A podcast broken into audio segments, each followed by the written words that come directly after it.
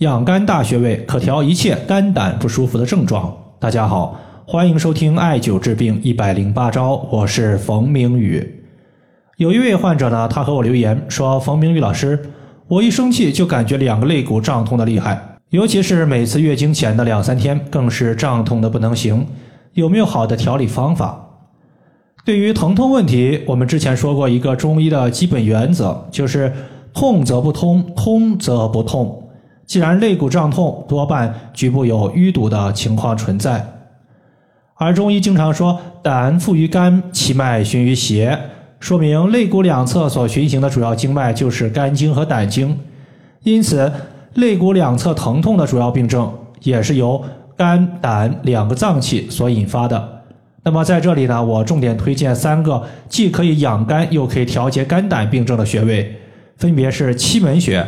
太冲穴和狭溪穴这三个穴位呢，对于调节肝胆病症各有各的一个效果。首先，咱们先说期门穴，先找到自己的乳头，然后从乳头向下推两个肋骨间隙，就是我们的期门。有不少朋友啊，他和我说自己找不到肋骨的间隙，所以呢就找不到期门穴。在这里呢，我想说的是，你找不到甚至找不准，它都没有关系。只要你从乳头的正下方开始按揉，按揉到哪一个部位疼痛感特别明显的时候，这个部位你就可以把它当做气门穴来用就行了。无论你是重点按揉还是艾灸，它都可以起到非常不错的效果。毕竟你找到了局部的疼痛点，说明这条经脉它的不通畅的地方就被你找到了。你按揉艾灸后，疼痛感减轻了，经脉疏通了，那么你的一个症状也就消除了。你会发现很多女性心思细腻，平时呢要么是火气特别大，要么就是爱生闷气，像个火药桶一样，别人一点就着。这类人群你可以发现，她的乳房下方要么容易出现硬块，要么呢就是你点按某个部位的时候疼痛感特别强。我希望此类人群，你每天呢抽出两到三分钟的时间，把手放在腋窝下方，然后从腋窝一直的话向下推。每天可以推三十到五十次，对于肋骨的胀痛，它有很好的一个缓解作用，而且对于由于肝气郁结所导致的其他症状，它也是有疗效的。接下来呢，咱们要重点说的是太冲穴。太冲穴相对于上一个期门穴就比较容易找了。首先，你找到足背的第一和第二脚趾缝，顺着脚趾缝向上推，推不动的时候，它其实就是在。两块骨头夹角的前方，这个地方正好就是太冲。太冲穴呢，作为一个消气的穴位，经常是和气门穴搭配使用。而太冲穴它也是肝经的原穴，凡是和肝胆相关的病症，你艾灸太冲可以说就对了。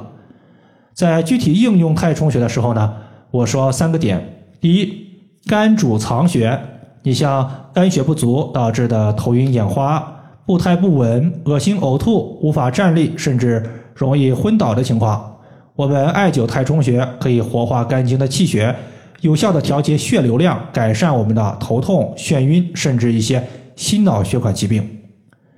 第二个就是可以调治肝胆类的病症，比如说熬夜的患者容易多发肝炎，或者是脂肪肝、肝硬化，甚至肝癌。那么太冲穴它就是预防此类病症的首选穴位。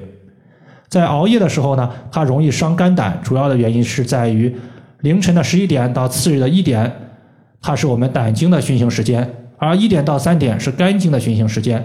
那么熬夜基本上它都是在肝胆的循行时间的范围内，所以熬夜它会损伤我们的肝血。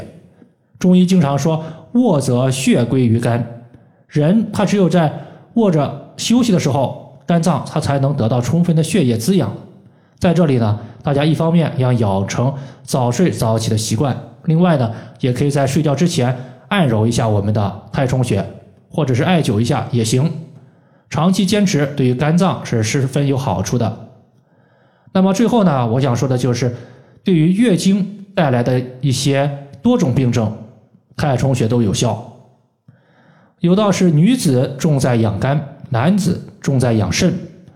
肝血它贯穿了女性经带胎产多个阶段，而在月经前期，女性容易出现易怒、焦虑、失眠、眩晕、头痛、爱吃东西、下腹或者是胸部的肿胀，这些问题从中医来看，它都属于是肝气不舒所导致的。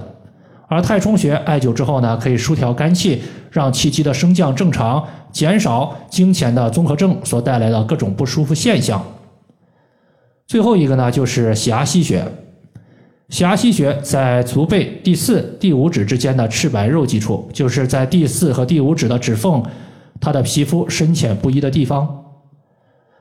狭溪穴它作为胆经的营穴，我们经常说营主身热，对于肝胆火旺导致的各种不舒服问题，可以有效的起到很好的作用。比如说胸肋胀痛、情绪易怒、压抑所导致的头痛、目痛、耳聋、耳鸣、眩晕都有效。那么在这里呢，很多朋友可能会问了，为什么要用胆经的狭那个营穴？我用肝经的营穴行不行？当然也行，只是说肝经的营穴它的行间穴距离太冲穴太近，那么你艾灸太冲穴的时候，基本上它就把行间穴给覆盖掉了，所以没必要把它再单独列出来。索性我们就用胆经的营穴狭溪，其实呢效果类似。以上呢就是我们今天针对调补肝胆它的重要穴位，就和大家分享这么多。如果大家还有所不明白的，可以关注我的公众账号“冯明宇艾灸”，姓冯的冯，名字的名，下雨的雨。感谢大家的收听，我们下期节目再见。